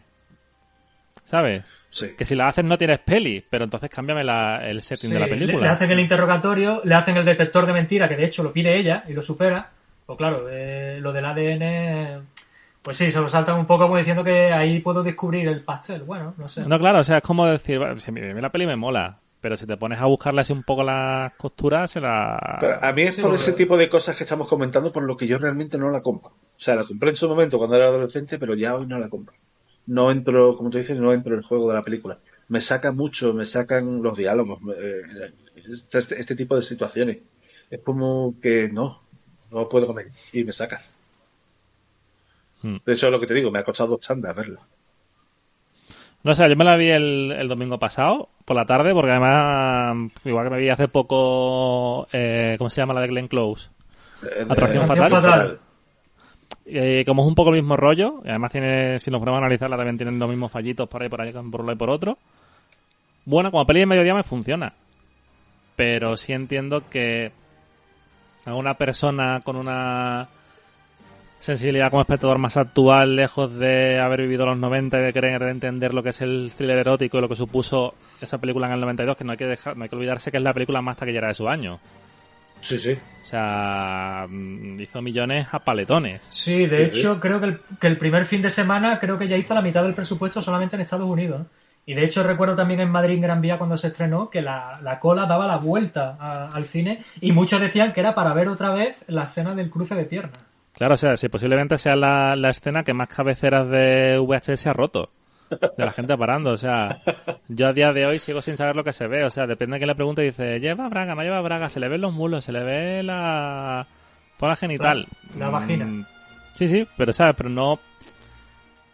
Y yo creo que precisamente se hizo, o sea, podemos hablar de una película viral. Antes de Sí, existir el concepto. supuesto, Sí, sí. Sí, viral como el vídeo de Pamela Anderson, vamos, igual. No, pero vamos, que de Bueno. esto- estamos hablando de una escena que, como ya hemos dicho antes, es icónica. Que no es- claro. Mm.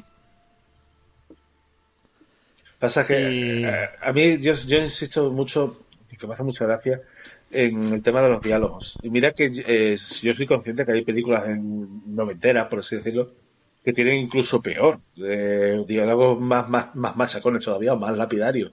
De hecho, Juanjo lo ha comentado antes, como era, no sé si, si ha sido antes de la grabación o durante la grabación, en el, en el último Boy Scout. Unos, unos diálogos y tal machacones a tope. Pero aquí me hace mucha gracia porque es comentar la película y ya del tirón te sitúa a los personajes cada uno con su frase, como la frase que ha dicho antes de se corrió antes de que lo corrieran. O el, este que trabaja para el despacho del, del, alcalde dice, la víctima, el toquero, era una estrella del rock muy respetable y con una gran conciencia cívica. Y dice Gus, ¿y eso qué es? Y ven cocaína encima de la mesa de la, de la mesilla de noche. Y se acerca a Michael Douglas y dice, parece cocaína muy cívica y no muy respetable y con un gran conciencia cívica. Y acabamos de empezar, colega. Tiene una frase, y ya con esto ya me olvido ya los de los diálogos, tiene una frase que esta sí me gustó, porque me llegó al alma y me hizo mucha gracia. Y para mí es una frase como muy de cine español, tío. Y es eh, cuando hay una reunión que tienen ellos dos, antes de la escena de la, de la discoteca, que también deberíamos hablar de esa escena, él le, le sirve un Jack Daniels a, a ella y ella le pregunta, ¿tienes coca? Me encanta la coca con Jack Daniels. Y ella se queda mirando y le dice, tengo una Pepsi en la nevera. O sea, fíjate, tú qué frase. Fíjate tú qué respuesta le da al colega. ¿Tienes coca? Me Sí. encanta la coca dice, tengo una Pepsi en la nevera. Sí, ta- también ella es muy provocadora porque creo que en esa escena, cuando ella pica el hielo, ella mira a Michael Douglas y dice, ¿qué? ¿Le gu- ¿Te gusta cómo lo hago, no? Y aparte también no olvidemos otro detalle, que ella es una novelista multimillonaria por herencia, porque se casó con un boxeador que murió en el ring multimillonario, y también porque vende bestseller, es decir, que está forrada de dinero por todos lados, y ella en sus novelas, eh, las tramas eh, casan un poco con la realidad, en, torno a la realidad de ella, ¿no? De hecho, eh, su amante lesbiana mató a su hermano, creo. La, la persona esta, la mujer esta de mediana edad con la que se entrevista mató a sus hijos y a su marido, también es una novela. Claro, pero... Eh, eh, eh, la, la última novela que él hace, que ella hace, se llama Pistolero, y es el mote que le ponen a Michael Douglas, los de asuntos Shooter. internos. Pero eso lo, Entonces, dice, lo, lo deja claro ella. Ella como, como escritora, ella usa a la gente para eso, para nutrir sus historias. Sí, de hecho, de hecho hay una escena que se está imprimiendo esa tercera novela en su casa, que se llama Pistolero, y Mm. llega Michael Douglas y la otra es Superborde, como diciendo, bueno, ya termina la, la novela, ya no te Claro. necesito. Hubiera Mm. sido una subtrama muy interesante, pasa que ya se da casi muy al final de la película y no se desarrolla mucho, porque después viene ya la trampa que ya atienden a toda esta gente, la muerte del compañero, la acusación de la otra con su muerte, y ya van a la cama como si... O sea, que, Mm. que fue un pequeño giro ahí que tampoco Claro. se estiró más. Y el giro del final de la cama y tal también son cosas de Michael Douglas, ¿sabes? De estar metido en la producción y, Se rodó- y exi- sí, y se rodó exigir cosas como de no, no puedo quedar como, ¿sabes? Como ese ataquito de ego de... Yo, Sí. yo el dar como yo el el Panoli. final le, le criticaron mucho por el final ambiguo, pero yo creo que era el mejor, porque fíjate, los otros dos finales era o ella mata a él o él mata a ella. Y bueno, quedó ahí ambiguo con el pica hielo y tal, pero yo lo veo bien. O sea, sí que es verdad que es muy tramposo cómo se llegó a eso, pero yo creo que Mm. eligiendo los otros finales de que uno se mata al otro o se matan los dos a la vez. Tiene un final muy acorde, mejor. tiene un final muy acorde para el resto de la película. Exactamente, efe- efectivamente. Y aparte que eso, que es el. No sé, el, el elemento clave, ¿no? El McGuffin, ¿no? El picayelo. O sea, que, que no, no sé. Mm. eh, es algo, además es muy icónico. No es lo mismo un cuchillo que una pistola o una escopeta. Es un picayelo. Entonces es algo como casi original, ¿no? Que, además que, que te marca en la cabeza. Porque Mm. no, una navaja, un cuchillo, un, o sea, una pistola, una escopeta, ¿no? Es un picayelo. Y siempre se quedó como la asesina del picayelo, claro. Que, bueno, por ir cerrando, Dani quería comentar algo de la escena de la discoteca. La escena de la discoteca es, eh, mm, por decirlo de alguna forma, digamos que es, yo creo que es, eh, lo, a ver si lo, si lo reúno, si, lo formulo bien.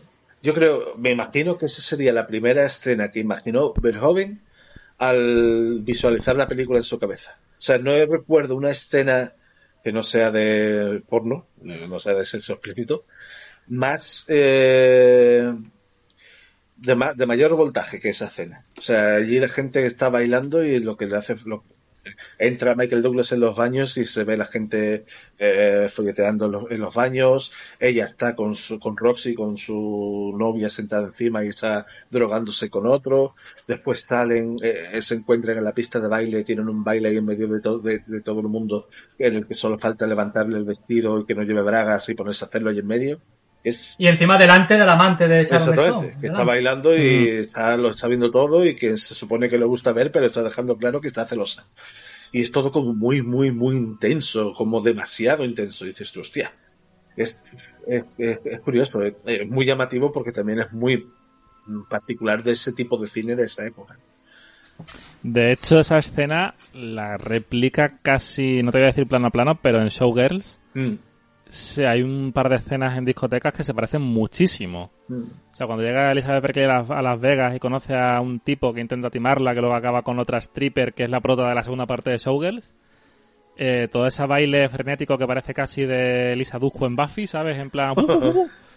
eh, todo ese... ese, mm, sí que se le quedó marcado a joven ahí el... Sí. En los años, no- eh, los años 90, o sea, es una discoteca dentro de una iglesia o que replica una iglesia. Replica una iglesia, sí. ¿Sabes? Entonces todo, esa, todo ese exceso noventero, toda esa droga, todo ese ese vestuario que mm, me parece que todo el vestuario de ella es espectacular en la peli. Pues entonces eh, es un desfase, o sea, toda la peli es un desfase y, y esa escena también. Y nada, no sé si, Pues- si os, si os queda algo dentro que queráis un- contar, ¿no? Sí, bueno, antes de Instinto Básico ya hubo así otro thriller erótico, así más... Los más conocidos Fuego en el Cuerpo del año 81, de Lauren Kasdan, sale Kathleen Turner con William Hart. Después hay otra, que es de los 80, eh, no es del 81 como Fuego en el Cuerpo, esta es más de los 80, no sé si a mediados o casi a finales, que es Melodía de Seducción, con Al Pacino, y Ellen Barkin, que fue una de las candidatas también para interpretar al personaje de Sharon Stone, que es Al Pacino, que bueno, que eh, se sospecha de una prostituta que mata a sus clientes y demás. Una película está, bueno, muy entretenida, muy bien. Y con Instinto Básico, digamos, que ya fue el culmen de los thrillers eróticos, que después vino unos cuantos. Uno de ellos, Cuerpo del Delito, del año 93, con, con Madonna y Willem Dafoe, que es la famosa escena en la que ella derrama cera sobre el pecho de Dafoe y Mm. demás. Y la otra Jade, como ya hemos hablado, de Joe Sterhas, que esa película realmente eh, la, la, no sé, la, la base no está mal, porque es como que la clase alta son unos reprimidos sexuales, ¿no? En ese sentido no está mal. Empieza igual con un asesinato, igual que al filo de la sospecha, que es otro guion de Sterhas, un asesinato de un multimillonario hachazo, y ahí pues eh, se desarrolla toda la trama y sobre todo sobre la, no sé, como la clase alta que es reprimida sexual, ¿no? Y después el personaje de Linda Fiorentino, que también hizo otra película que era un thriller erótico, que es La Última Seducción, que a mí me encanta, que también hacía ella de Femme Fatal, que por hecho ella al trabajar de Femme Fatal en esa película, La Última Seducción, la cogieron en Jade, y bueno, se ve que eso, pues, eh, gente de clase alta que lo tienen todo, pero son unos reprimidos sexuales. De hecho, la escena final, el marido de Linda Fiorentino, una vez que se ha descubierto quién es el asesino, Chad Palminteri le dice, bueno, ahora quiero ver verdaderamente quién es mi mujer, cuando la mujer se estaba prostituyendo con, con otros. Entonces, bueno, son un poco los antecedentes y los después lo que vino posterior eh, en torno a instinto básico. Evidentemente, la más, la más representativa de todo este subgénero de thriller erótico es instinto básico. Mm. Luego, además, el thriller erótico per se también influye mucho en el rollito eh, sexual, más allá del thriller. O sea, está luego el rollo este de mm, la peli de Te compro tu mujer mm, por un... ¿Cómo se llama, tío? Joder, la de te doy un millón de proposición, dólares. proposición indecente. Proposición indecente. Proposición indecente, ¿verdad? Claro, striptease, eh, showgirls, todas estas cosas de, de repente. Mm. Es como si los Estados Unidos descubriese el destape, ¿sabes? Que de Europa, tío. Sí, El- sí. En cinco años todo era hay que poner tetas.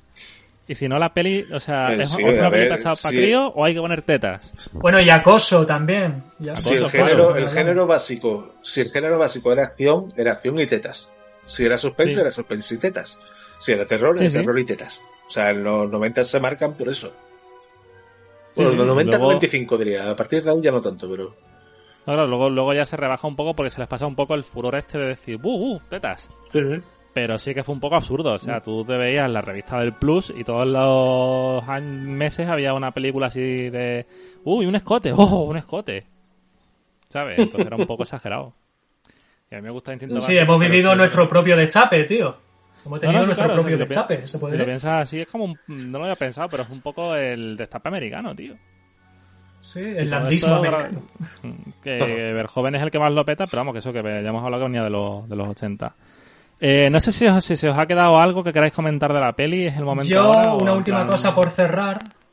Sí, no, una cosa por cerrar, una pequeña anécdota. Yo no la conocía hasta que empecé a documentarme de la película. Y bueno, una cosa que ahora está muy en boga, sobre todo en España, el tema de las subvenciones, de las ayudas y tal. Y es que Instinto Básico se vendió en España con licencia como una película holandesa. O sea, es una pequeña anécdota. ¿Por qué? Legal. Sí, ¿por qué? Porque Carolco, la productora americana, eh, montó una sede en una antigua colonia holandesa, que son las Antillas holandesas, montó una sede y desde esa sede holandesa pedían las licencias. ¿Qué es lo que pasa? Que cuando tú distribuyes una película europea que no americana, como el caso de Instinto Básico, pues la distribuidora española que distribuyó Instinto Básico en España, que se llama Araba Films, cobró 10 millones de pesetas de la comunidad europea por distribuir una película holandesa, entre comillas. Entonces, bueno, eh, se destapó el pastel, que salieron algunas noticias por ahí y demás. El ministro de Cultura por aquella época, que era Jordi Soler Tura, de, bueno, del gobierno Del de PSOE, González, empezó, incluso fue... ¿Perdón? Del PSOE era, ¿no? Era del. de- sí, era del. de- sí, de del PSOE, González, Jordi sí. Soler Tura. Sí, de González, pues bueno, fueron incluso a Holanda a pedir explicaciones. Oye, a mí cómo me vas a colar una película americana como holandesa y encima os lleváis los privilegios de películas europeas por distribuir, ¿no? Y bueno, hicieron la investigación y al final pues se destapó. También había otra película de John McTiernan, el director de Predador, que es la este, Al Este del Edén, creo que se llamaba, o El Último Edén o algo así, de Sean Connery, que también se, se distribuyó con licencia holandesa. Y entonces fíjate lo que te dice la Federación Holandesa. Te dice, bueno, dice, ahora vosotros dais cuenta de que estamos metiendo película holandesa. Si desde el año 87 hasta el año 92, que fue cuando se descubrió el pastel, os he metido 69 películas con nacionalidad holandesa. De hecho, sí. Entonces, bueno, De, de hubo hecho, ahí un poco de triquiñuela legal para, bueno, de Mario Casar para llevarse bueno, pues para llevarse unos pluses de, de la Comunidad Europea por distribución de cine europeo. Aquí en España hubo un, un lanzamiento de fascículos, que venían las películas por pareja, y la mayoría eran esa- esas películas. De hecho, el este del Edén que tú dices, no, sé, no recuerdo si se llama así, venía en un pack con el cinto básico en UHS. Pues fíjate, pues sí. Vamos, el título en inglés, siguiendo aquí, The Last Days of Eden. Y sale Sean Connery. No sé cómo se tituló aquí, la verdad. Pero bueno. ¿Es Sean Connery y Laura Dern? no sé si era Laura Dern, Sean Connery seguro. Pero vamos, esa película, también Instinto Básico, también se puso con nacionalidad holandesa. Que fíjate, eh, o sea, claro, porque Instinto Básico a- a- además no es. Sí. O sea, No, no, el- no, no. no es el rollo, sí, Flesh and Blood, que era como produ- coproducción hispano-holandesa americana. Que hay, Claro, pero normalmente la nacionalidad, vamos, por lo que yo tengo entendido, creo que la nacionalidad es dependiendo del tanto por ciento que tú pones de presupuesto, ¿no? Es decir, si uno pone un 60 o un 70, oye, pues se lleva la palma en cuanto a nacionalidad eh, esa productora. Aunque el 30% lo ponga España, si un 70 Sí, claro, o o 60 lo sea, pone otro, por ejemplo, imagínate que ahora de repente Warner sí. decide que el 10% de todas sus películas la van a financiar países de la Unión Europea y cuando traigan aquí eh, la Liga de la Justicia mm, 8 la cuelan como cine europeo porque Claro. el 10% de la producción la paga la Unión Europea. O sea, Claro. es Hombre, mismo- con lo mismo. producción. Mm, No sé pero- si sería tema ilegal, pero... No, al parecer es un tanto por es, ciento. pero... Claro, no, la, la licencia de nacionalidad es, digamos, por eso, por tanto porcentaje de, de presupuesto, ¿sabes? Entonces, bueno, al parecer había, no sé, digamos que, que bueno, que Mario Casar montó allí su paraíso fiscal, entre comillas, llamémoslo así, la antilla holandesa, pues, para que las películas que producía, no sé si todas, pero por ejemplo el Instinto Básico fue así, pues le dieran una nacionalidad holandesa para aprovecharse de, la, de las ayudas europeas. Eh, bueno, pues si no sé si que- queréis que pasemos a conclusiones y a cerrar. Eh, yo concluyo muy rápidamente. Eh, a mí Instinto Básico me sigue gustando, es verdad que le veo el cartón, pero creo que es parte de su encanto. Entiendo que lo reventase en el 92, mm, por lo que hemos hablado, por muchas cosas. Sé que es una peli tramposa. Eh, de hecho, la primera vez que la ves te puede engañar, pero ya cuando la ves la segunda le vas viendo todas las miguitas de pan súper evidentes. Pero si tuviera que recomendar hoy día a alguien que no haya visto ningún thriller erótico un- una peli de este género, sería Instinto Básico. O sea, a mí me parece la, la mejor peli de su género, con sus fallos, sus mierdas y sus incongruencias. Pero creo que tiene más cosas positivas que negativas. Y además vais a ver la escena, una de las escenas más míticas y más parodiadas de la historia del cine. Así que solo por eso y por ver que Sharon Stone era la perfección hecha actriz del, de, de ese momento, o sea, él eh, era los 90 en una imagen, solo por eso merece la pena. Vamos, Bueno, que no, no, hemos, no hemos citado una película de Sharon Stone, que es el especialista, es decir, Pues verdad. ahí se citaron dos de los actores más taquilleros en ese momento, que era Stallone y Sharon Stone. Y la peli es muy mala, pasó. la peli es insoportable. Sí, sí.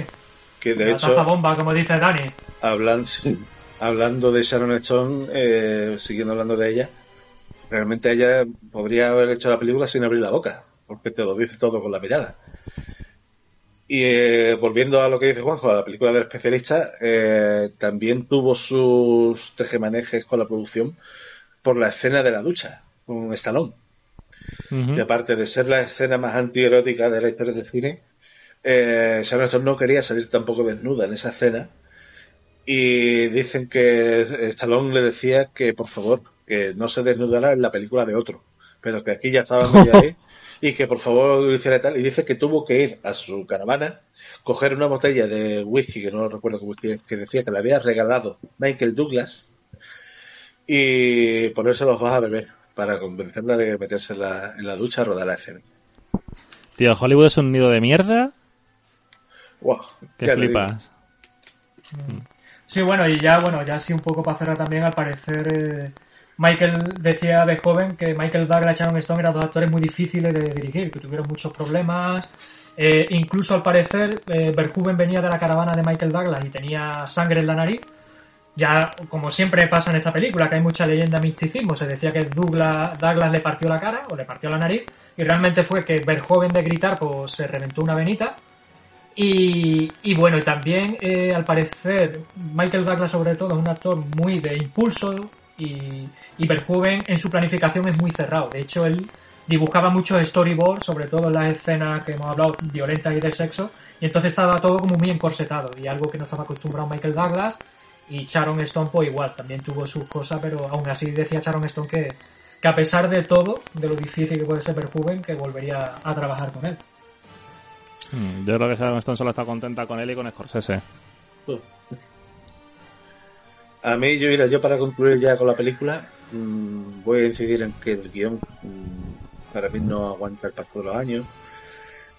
Teniendo en cuenta del año de que es la película y valorándola como una película de ese año, me parece que, como he dicho antes, que es una película que está muy bien planteada, está muy bien dirigida, está muy bien editada y los actores están soberbios. Pero no deja de ser lo que es, que es un subgénero con una ya concentrándome en la película con una trama que es más bien insulsa y lo que te el mayor reclamo de la película son ellos dos en especial ella y a partir de ahí es donde tú la puedes vender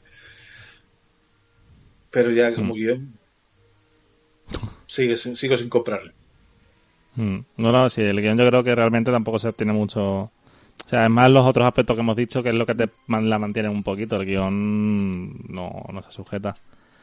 Pero bueno, que, que si podéis la veáis. Creo que no está en ninguna plataforma ahora mismo. No. Yo me la he visto en DVD.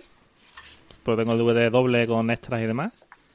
Y, y nada, que juzguéis vosotros. Y está guay siempre tener un programa de división de opiniones. O sea, no, ah, está bien, toma mal. Eso está siempre bien que vamos a pasar a, despedirnos si os parece. Que eh, Dani, a ti se te puede ver cosas tuyas en algún sitio. ¿Quieres hacer spam? Sí, yo de hecho tengo que subir ya en Vimeo, mi cuenta de Vimeo que es eh, Monollywood, buscas arroba Monollywood en Google y ya te mm. aparecerán todas mis cuentas. Eh, ahí tengo un par de cortos en abierto, quiero subir alguno más. Y los cortos dirigidos por mí, escritos por mí. Y poco más realmente, porque ya como te comenté antes, antes de la grabación, estoy trabajando en escritura, en desarrollo, y ahora mismo poco más puedo mostrar. Pero vamos, que ahí estoy. Mm. Y Juanjo, ¿tú tienes algo que enseñarnos? Aparte de tu sabiduría sobre el mundo del fútbol de los 90. Bueno, y también del 2000, ¿eh? que, y del Jerez Deportivo también. Sí. Eh, bueno, no, bueno, mis cortos pues eso, los tres están subidos a Vimeo, tienen contraseña todavía, aunque los dos ya lo puede quitar, le puedo quitar la contraseña porque ya acabaron su distribución hace tiempo.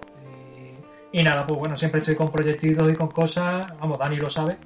Y, bueno, pues, pues, por ahora ahí andamos, a ver cómo, cómo acaba todo esto. Y nada, nosotros recordaros por nuestra parte que nos podéis escuchar en el bidimensional.com, que estamos en Evox, que estamos en, eh, creo que estamos en Amazon Podcast, que estamos en, en Spotify seguro, que no me acuerdo de dónde estamos. Que si nos buscáis en Twitter o en Facebook por el bidimensional estamos ahí, que también tenemos Instagram. Y nada, que me he pasado un rato súper agradable con vosotros hablando de esta peli. Y volveremos pronto, así que nada, un saludo y hasta la próxima. Hasta luego. Gracias, Juan Pablo. Adiós.